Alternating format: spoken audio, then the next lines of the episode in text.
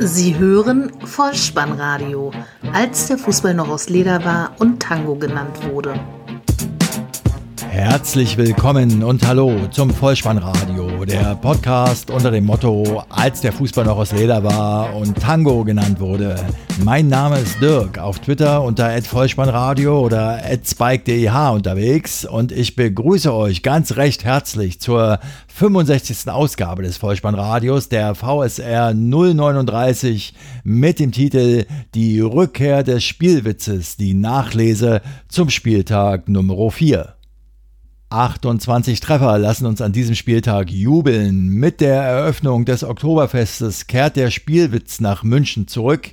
Maß und Krug sowie ein gespielter Witz werden erwähnt und ein sogenannter Professor in Anführungszeichen beweist live im TV ein Defizit an Durchblick. Es wird die in dieser Saison spieltägliche Aufregung um Entscheidungen des Videoassistenten angeboten und aufgrund der bevorstehenden englischen Woche gibt es die Vorschau in Form eines Toto-Tipps gleich doppelt. Viel Spaß dabei.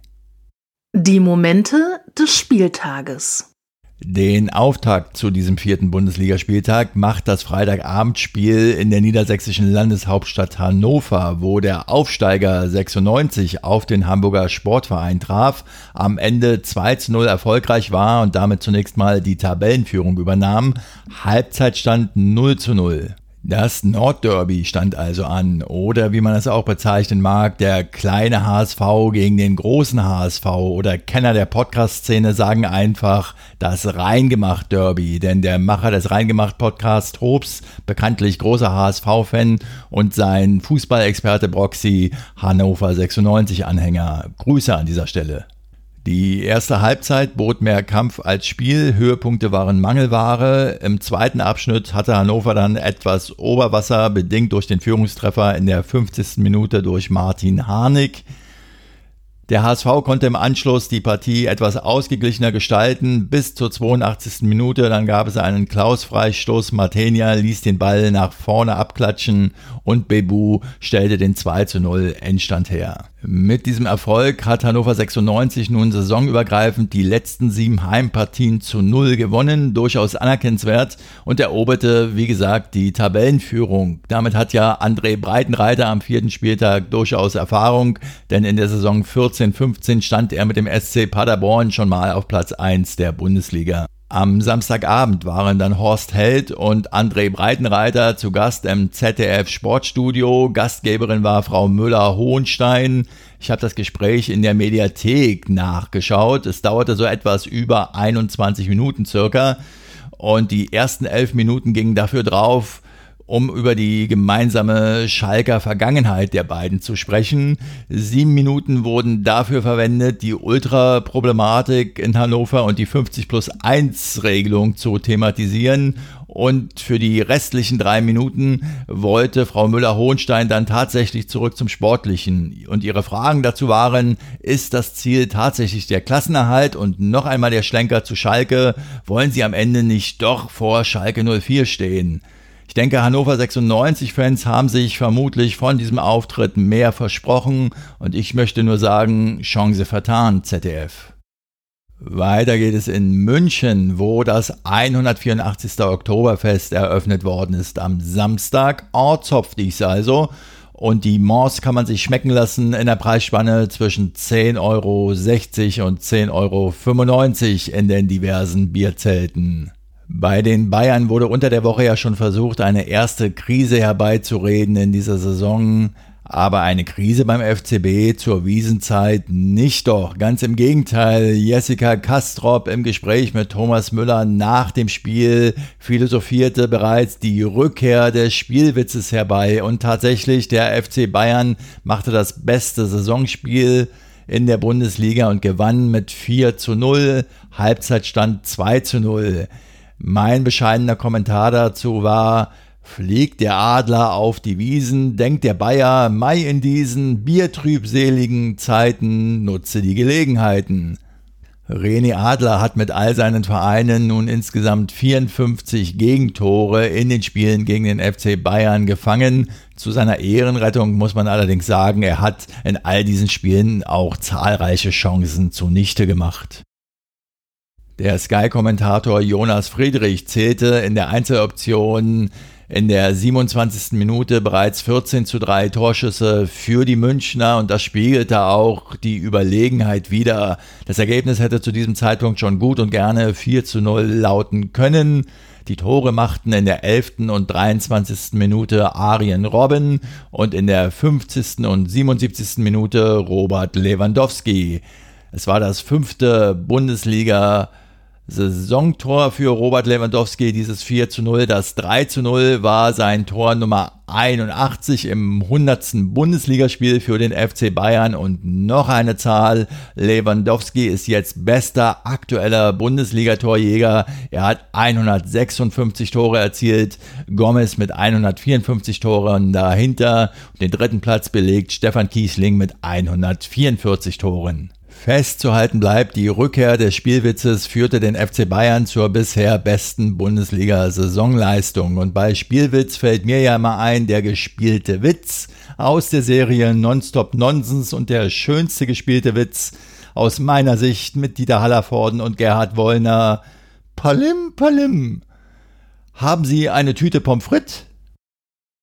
Wir machen weiter in Bremen, wo der SV Werder den FC Schalke 04 empfing. Endstand 1 zu 2, Halbzeitstand 1 zu 1. Alle drei Tore fielen nach Eckbällen. In der 20. Minute ging die Bremer in Führung. Eckball durch Keins. Augustinsson köpft an den Pfosten und den Abpraller verwandelt Sané aus 10 Metern ins linke Eck.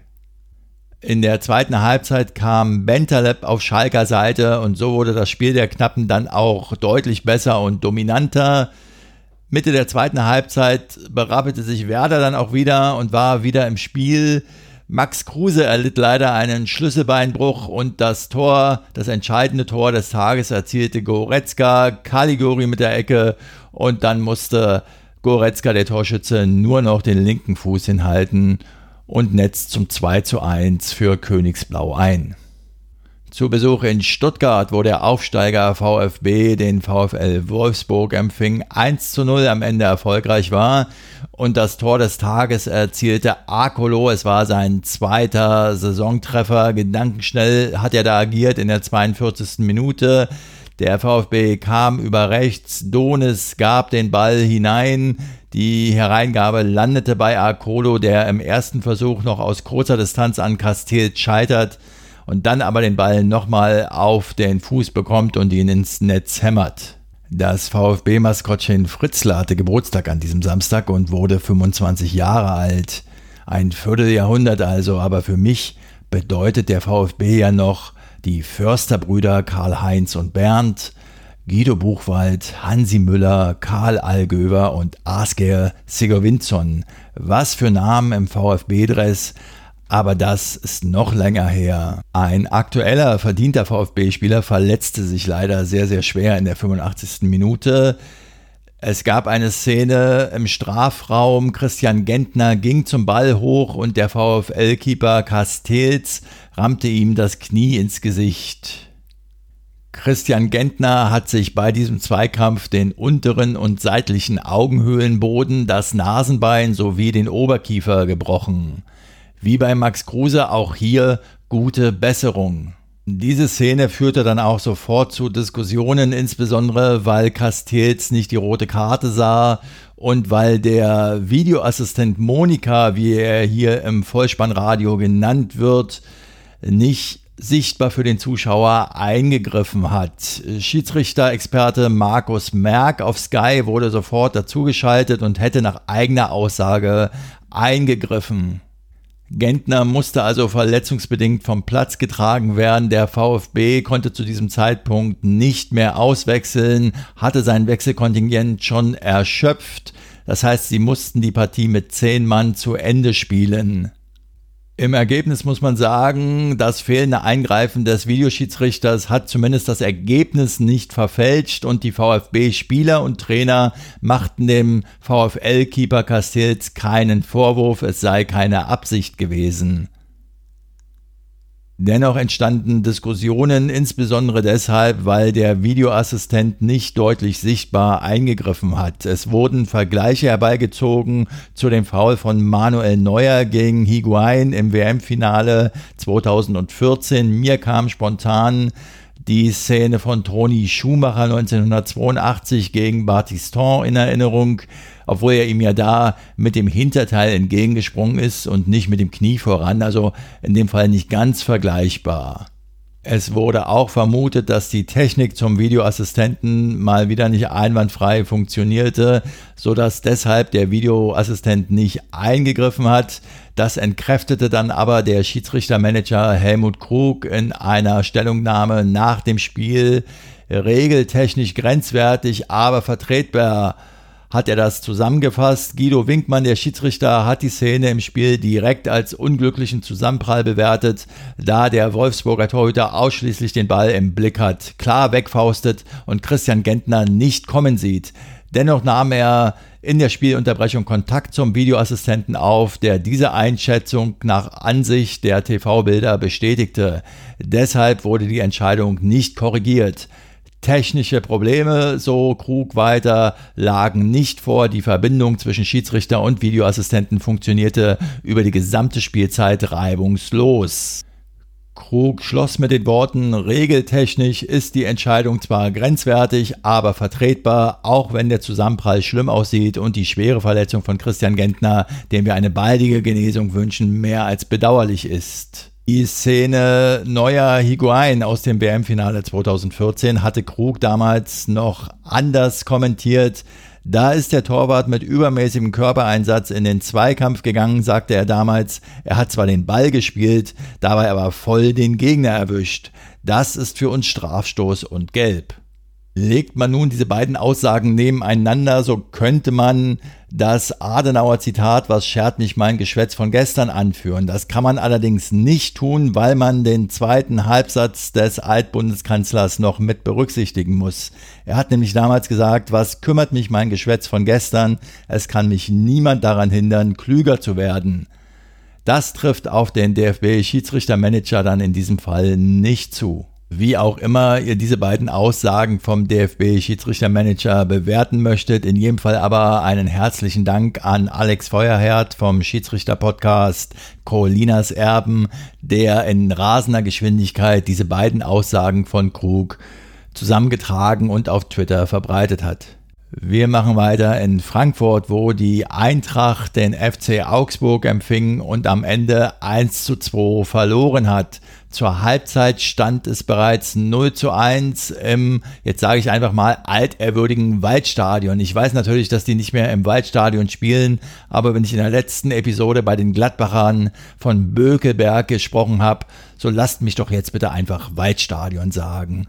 21. Minute, Max, der Sohn des ehemaligen Torschützenkönig Martin Max, war erfolgreich mit seinem zweiten Tor fast von der Eckfahne per Freistoß zögert er den Ball in den Innenraum, der Ball rollt durch, der Frankfurter Keeper geht nicht ran, auch kein anderer Spieler kommt an den Ball, so dass er dann letztlich im Langeck einschlägt. 1 zu 0, 21. Minute für Augsburg. Das 2 zu 0 dann in der 77. Minute. Jörg Dahlmann flippt mal wieder fast aus. Sensationeller Treffer durch Kajubi von der rechten Seite von Finn Borgerson angespielt zieht Kajobi aus 26 Metern halblinker Position mit dem rechten Innenriss einfach mal ab. Der Ball klatscht an die Unterkante der Latte und von dort in die Maschen. Kajubi selbst sagte nach dem Spiel, das ist nichts Besonderes, dieser Treffer. Das macht er im Training häufiger. Für die Eintracht reicht es in der zweiten Halbzeit dann nur noch zum Anschlusstreffer in der 79. Minute durch Jovic. Eckball von de Guzman und der Serbe von Benfica Lissabon ausgeliehen, köpft den Ball im 5-Meter-Raum mustergültig ein. Er hatte zuvor bereits eine gute Torgelegenheit. Das Topspiel an diesem Samstagabend lautet Leipzig gegen Borussia Mönchengladbach. Halbzeitstand 2 zu 1, am Ende 2 zu 2. Die Zusammenfassung vom Leipzig-Trainer Ralf Hasenhüttel, Zitat, in der ersten Halbzeit waren wir sehr, sehr gut, in der zweiten Halbzeit waren wir sehr, sehr schlecht, Zitat Ende. Das trifft es auch ganz gut, denn die Leipziger legten bekanntermaßen wie die Feuerwehr los, 17. Minute, über Leimer und Kampel kam der Ball zu Bernardo, der vom linken Flügel den Ball ins Zentrum gab und da hielt Werner den Fuß hin und spielte ihn ins rechte untere Eck. 1 zu 0 für Leipzig. Dann gab es in der 24. Minute einen Elfmeter. Unkluge Aktion von Bernardo, der den durchstartenden Hoffmann leicht von hinten trifft. Und der Torschütze Hazard ließ sich die Gelegenheit nicht nehmen, glich zum 1 zu 1 aus. In der 31. Minute dann der Neuzugang aus Paris von Saint-Germain Paris traf er angespielt von Keita zum 2 zu 1, 31. Minute Halbzeitstand. In der zweiten Halbzeit kam in der 46. Minute dann auf Gladbacher Seite Patrick Herrmann für Hoffmann ins Spiel. Ein kleines Jubiläum. Er macht sein 250. Pflichtspiel für die Fohlenelf. Und Gladbach wurde dann in der zweiten Halbzeit auch stärker und kam verdientermaßen noch zum Ausgleich. 61. Minute 2 zu 2 Lars Stindl. Zakaria legt dem Torschützen den Ball ab und der hebt den Kopf und schlänzt die Kugel aus 16 Metern unhaltbar rechts oben ins Eck. Wir sind inzwischen am Sonntag angelangt und kommen zu einer Premiere in der Fußball-Bundesliga. Eine neue Anstoßzeit, 13.30 Uhr, der Anpfiff der Begegnung TSG 1899 Hoffenheim gegen Hertha BSC. Halbzeitstand 1 zu 0, am Ende 1 zu 1 Remis. Was kann es also Schöneres geben, als am frühen Sonntagmittag in Sinsheim zu sein? Das dachten sich zumindest 27.243 Zuschauer und die sahen ein leistungsgerechtes Unentschieden. Hoffenheim in der ersten Halbzeit etwas stärker, Hertha im zweiten Abschnitt dominanter und insgesamt mit überzeugendem Auswärtsauftritt. Da war sogar noch mehr drin aus meiner Sicht. Ohne Darida, Kalu, Ibisevic in der Startelf, die Rotation sicher dem Euroleague-Auftritt unter der Woche gegen Bilbao und der kommenden Aufgabe gegen Leverkusen geschuldet. Sechste Spielminute, kurz ausgeführter Eckball von Hoffenheim. Die Flanke kommt nach innen und Wagner steigt hoch und köpft den Ball zum 1 zu 0 Führungstreffer ein. Tageszeit bezogen war das der früheste Treffer in der Fußball-Bundesliga-Geschichte. In der Schlussphase der ersten Halbzeit hatte Hertha dann noch gute Chancen. Zunächst ließ Baumann einen Schuss von Esswein durchrutschen und konnte ihn aber in der 37. Minute noch kurz vor der Torlinie festhalten. Auch bei einem Schuss von Duda war der Keeper auf dem Posten. Wir schreiben die 42. Spielminute. Nach Wiederanpfiff machten die Berliner dort weiter, wo sie in der ersten Halbzeit aufgehört haben. Zunächst ein als Flanke gedachter Schuss von Esswein, den Baumann auf die Querlatte lenkte. Dann parierte er nochmal einen Schuss von Duda. Und dann war es endlich soweit. 55. Minute, Flanke von links und es war Alexander Esswein, Fußballgott, wie er ja in einem ebenfalls in Berlin beheimateten Podcast Damenwahl herzliche Grüße an dieser Stelle genannt wird. Fußballgott Alexander Esswein also zum 1 zu 1 Ausgleichstreffer. Und er machte das nicht per Flugkopfball, wie es zunächst den Anschein hatte. Kurz über der Grasnarbe mit dem Kopf war er zur Stelle. Nein, es war nicht der Kopf, sondern die Schulter. Er kreierte also eine neue Art des Toreerzielens, den Flugschulterball sozusagen.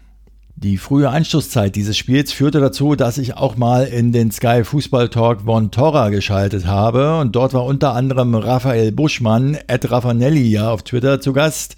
Der hat das empfehlenswerte Buch Football Leagues mitgeschrieben und dort traf er auf Ralf Rangnick, dem Leipzigmacher, der fachlich möglicherweise was drauf hat, den ich aber als Person nicht hochgradig sympathisch finde. Rangnick wirkte dünnhäutig und sah keinen journalistischen Mehrwert darin, als Buschmann mitteilte, dass ihm Dokumente vorliegen, die die Aufstiegsprämie von Yusuf Paulsen in der dritten Liga aufdeckten.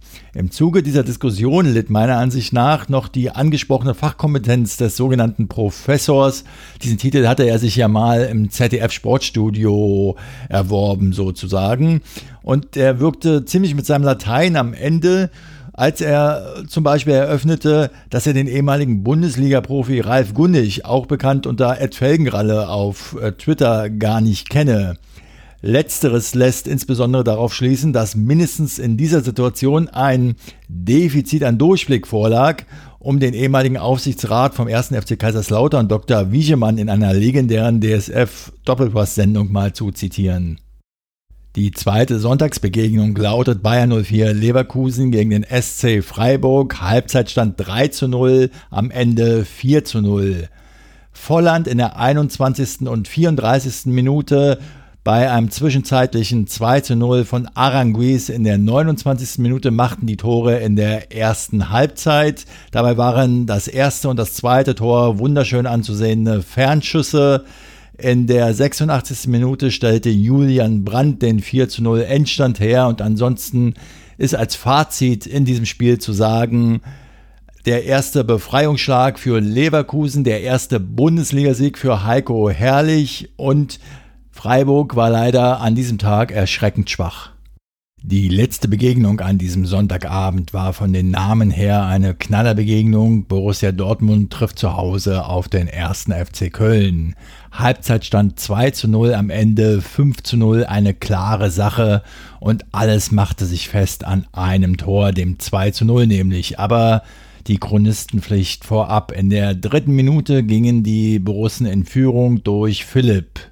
Und dann sind wir auch schon in der womöglich entscheidenden Begebenheit des Spiels. Wir befinden uns in der zweiten Minute der Nachspielzeit in der ersten Halbzeit. Es gibt einen Eckball für Borussia Dortmund. Sokrates und der Kölner Keeper Horn steigen am 5-Meter-Raum hoch. Es schien so, als schubse Sokrates seinen Gegenspieler Heinz kurz vorher leicht, sodass Keeper Horn durch eben diesen Heinz gestört wird und beim Hochsteigen den Ball nicht festhalten konnte. Der Ball war somit frei, Sokrates schoss ihn ins Tor und es ertönte ein Pfiff vom Feldschiedsrichter Ittrich, bevor der Ball die Torlinie überquerte. Die Regel besagt nun, sobald ein Schiedsrichterpfiff ertönt, ist das Spiel sofort unterbrochen. Dadurch, dass hier der Pfiff also vor dem Überschreiten der Torlinie erfolgte, hätte der Videoassistent erst gar nicht eingreifen müssen und das Tor hätte nicht zählen dürfen. Schon zu diesem Zeitpunkt gab es auf Kölner Seite massive Proteste. Es ging jedoch mit 2 zu 0 in die Halbzeit. Im zweiten Abschnitt erhöhten die Dortmunder dann noch insgesamt auf 5 zu 0 die Tore schossen Aubameyang mit einem Doppelschlag in der 59. per Elfmeter und in der 60. Minute zum 4 zu 0. Und Philipp stellte dann in der 69. Minute den 5 zu 0 Endstand her. Die spielentscheidende Situation für die Kölner lag aber eindeutig rund um das 2 zu 0. Kölns Manager Schmatke erwägt im Interview nach dem Spiel nun auch Protest gegen die Wertung des Spiels einzulegen. Wer diesen Podcast kennt, wird bemerkt haben, dass ich durchaus eine gewisse Grundsympathie für den ersten FC Köln hege, nicht erst seit dem Tor von Pierre Letbarski im DFB-Pokalfinale von 1983. Ich denke aber, wenn man 5 zu 0 verliert und auswärts nach vorne auch so ungefährlich auftritt, dann ist der Protest, auch wenn es vielleicht ein entscheidendes Tor gewesen sein mag, ein bisschen so, ja, wie der Griff nach dem letzten Strohhalm. Er ist zwar verständlich angesichts der Tabellenlage des ersten FC Köln, aber ich denke, man hätte dieses Spiel auch verloren ohne diese Entscheidung. So Kinder, das Bundesligaspektakel des vierten Spieltages haben wir abgeschlossen. Ich möchte euch zum Abschluss noch auf eine Partie aus der dritten Liga an diesem Wochenende hinweisen.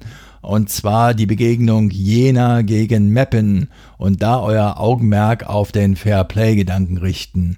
Es gab nämlich ein Tor, ich glaube es war das zwischenzeitliche 2 zu 1 für Jena. Schaut euch das mal an, entweder auf YouTube mit Sicherheit zu finden oder in der MDR-Mediathek. Ja, das hatte durchaus Diskussionsbedarf. Die Frage, die ich an euch geben möchte, und vielleicht hat ja der eine oder andere Lust, mir auf Twitter darauf zu antworten unter Vollspannradio. Wird hier der Fairplay-Gedanke mit Füßen getreten oder handelt es sich schlicht um Dummheit? Ich bin da sehr gespannt auf eure Meinungen und eure Bewertung. Und mit diesem kleinen Aufruf lasst uns jetzt in die Vorschau auf die englische Woche gehen. Der nächste Spieltag der Fußball-Bundesliga, der fünfte also, wird in der kommenden Woche am Dienstag und Mittwoch gespielt. Das heißt, es ist englische Woche in der Fußball-Bundesliga. Das Vollspannradio wird leider keine Episode zum fünften Spieltag herausbringen können, aus Gründen, und es tut mir auch wirklich leid, aber es ist nicht machbar am fünften Spieltag so dass es aber dennoch eine Vorschau geben wird und zwar in Form eines Toto-Tipps die 1 steht dabei für Heimsieg, die 0 für Unentschieden und die 2 für Auswärtssieg. Auf geht's. Der Tototyp. Es geht also los am Dienstag um 18.30 Uhr mit der Begegnung Borussia Mönchengladbach gegen VfB Stuttgart 1. Ab 20.30 Uhr spielen dann FC Schalke 04 gegen den FC Bayern München 2, FC Augsburg gegen Leipzig 1. VfL Wolfsburg gegen Werder Bremen 1. Am Mittwoch um 18.30 Uhr geht es dann weiter mit der Begegnung 1. FC Köln gegen Eintracht Frankfurt 0. Ab 20.30 Uhr dann Hertha BSC gegen Bayern 04 Leverkusen 1. SC Freiburg gegen Hannover 96 2. Hamburger SV gegen Borussia Dortmund 2. Und der erste FSV Mainz 05 gegen die TSG 1899 Hoffenheim 2. Da ich mich ja nach Kräften bemühe, immer das Positive an der jeweiligen Situation zu sehen, auch wenn mir das nicht immer gelingt, hat die Tatsache, dass es für den fünften Spieltag keine Nachlese des Vollspannradios geben wird, auch einen Vorteil für euch. Und zwar den, dass es in dieser Episode jetzt an dieser Stelle bereits eine Vorschau, eine zweite Vorschau in dieser Episode also für den sechsten Spieltag geben wird. Und zwar auch wieder in Form eines Toto-Tipps. Dabei steht die 1 für Heimsieg, die 0 für Unentschieden und die 2 für Auswärtssieg. Also auf geht's ein zweites Mal. Der Toto-Tipp. Der sechste Spieltag startet dann am Freitag, 22.09. mit der Begegnung FC Bayern München gegen den VfL Wolfsburg 1. Samstag dann Leipzig gegen Eintracht Frankfurt 1. Die TSG 1899 Hoffenheim gegen den FC Schalke 04 0. Werder Bremen gegen den SC Freiburg 1. 1. FSV Mainz 05 gegen Hertha BSC 0. VfB Stuttgart gegen den FC Augsburg 0. Borussia Dortmund gegen Borussia Mönchengladbach 1. Am Sonntag spielen dann noch Hannover 96 gegen den 1. FC Köln 2 und Bayern 04 Leverkusen gegen den Hamburger SV 1. Damit ist sie beendet für diese Woche, unsere idyllische Rundfahrt auf dem Vergnügungsdampfer Bundesliga. Ich hoffe, ihr seid nicht seekrank geworden und habt stattdessen Spaß gehabt und ein wenig Erkenntnisgewinn mitnehmen können. Wenn das so ist, dann bringt das doch gerne zum Ausdruck, indem ihr eine kurze Rezension oder Bewertung auf iTunes abgebt. Das führt nämlich dazu, um im Bild zu bleiben, dass nicht nur solche perlensuchenden Tiefseetaucher wie ihr es seid, diesen Podcast finden und zu schätzen wissen, sondern eben andere Wasserratten auch vom Vollspannradio erfahren. Abonniert das Vollspannradio, denn dann verpasst ihr keine weitere Episode und folgt mir auf Twitter unter @vollspannradio. Um es mit dem Aufwachen Podcast zu sagen, das ist gut für unser Land, so eine Haltung. Sonstige Möglichkeiten mit dem Vollspannradio in Kontakt zu treten oder es zu unterstützen, findet ihr auf der Seite bolzenundruppen.potspot.de und mir bleibt in diesem Moment nur noch mich bei euch ganz recht herzlich zu bedanken für eure Zeit und für euer Vertrauen in diesen Podcast. Bleibt mir gewogen und ich verabschiede mich auch heute wieder mit dem Hinweis für den Fall, dass ihr die Kugel mal wieder im Netz unterbringen wollt. Kopf, Innenseite, Außenriss und Hacke. Nein, nur mit dem Vollspann geht er rein. Vielen Dank. Ciao. Sie hörten Vollspannradio. Vollspannradio. Vollspannradio. Vollspannradio. Vollspannradio. Vollspannradio.